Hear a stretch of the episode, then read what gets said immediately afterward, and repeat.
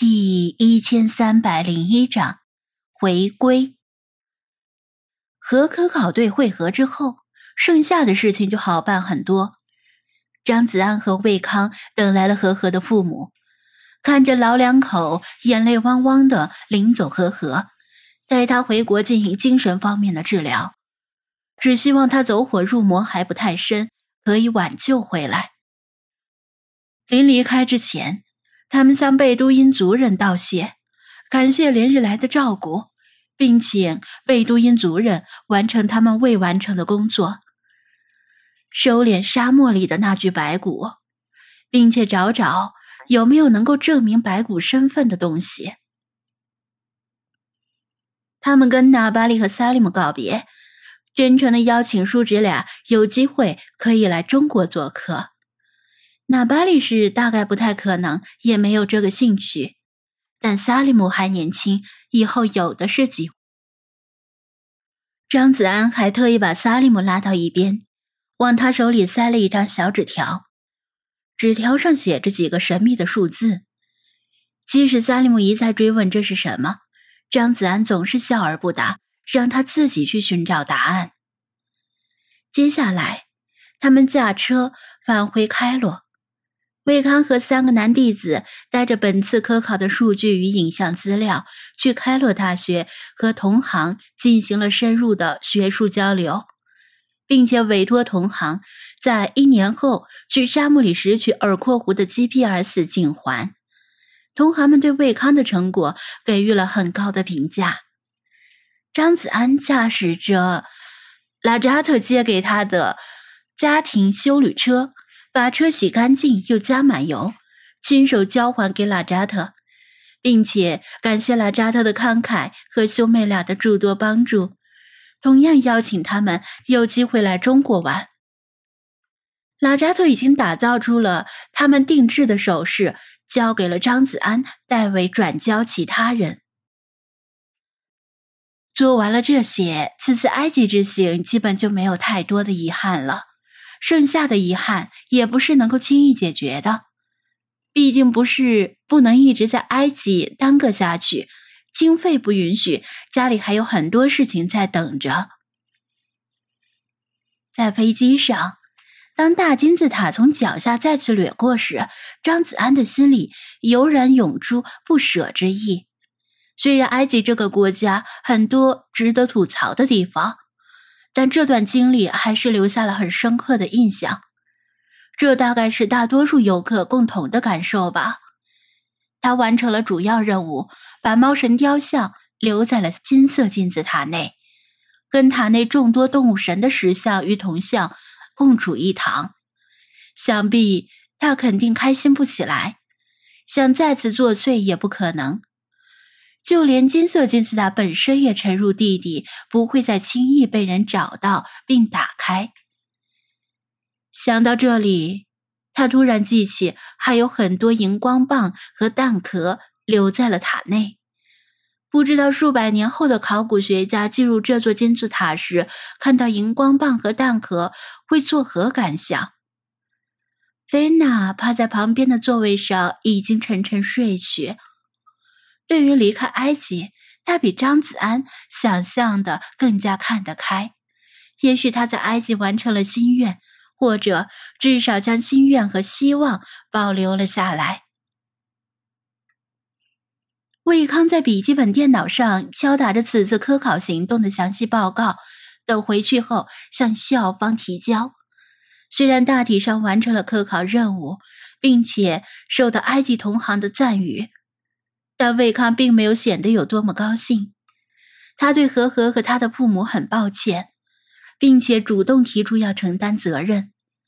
和和的父母却希望他不要声张，在报告里也只写他因水土不服而生病，因为精神方面的问题在中国依然被有色眼镜看待，他们担心会影响他以后的学习和生活。高克、萧天宇和杜学涛这三位同门师兄弟，从沙漠出来后就已经形同陌路，只有在写报告时才会保持最低限度的合作和交流。想必他们以后在研究室碰面时也免不了尴尬。里皮特他们一直没有出现，不知道是否成功的逃离了沙漠。这次他们遭受了巨大的挫折，但满脑子神棍理论的他们恐怕不会接受教训。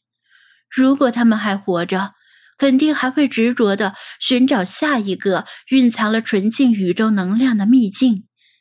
也肯定会试着向更多的人传播他们的歪理邪说，但这已经与张子安无关了。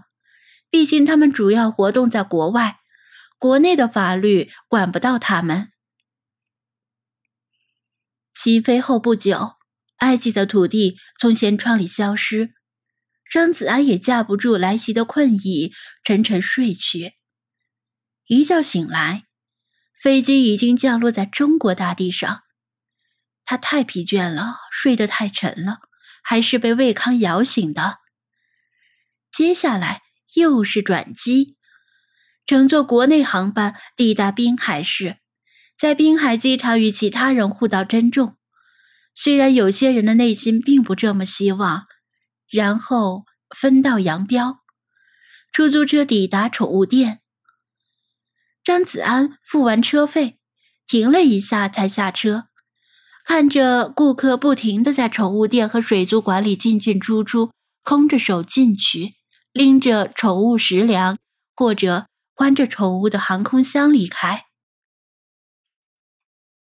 一切都和他暂时没什么太大的区别，不禁欣慰的露出笑容。看来离当个甩手掌柜、躺着挣钱的宏伟目标不远了。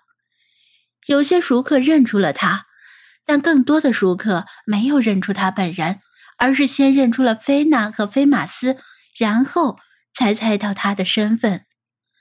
至于原因，当他踏进宠物店时，坐着玩手机的王乾懒洋洋的抬头看了他一眼，随口问道。这位黑大哥，您想看点啥？没错，尽管在埃及外出时，他都尽量戴上了棒球帽或者渔夫帽，而且也涂了防晒霜，但还是不可避免的被晒黑了，晒得黑里透红，与众不同。盘点此行最大的教训，就是不要在夏天去埃及。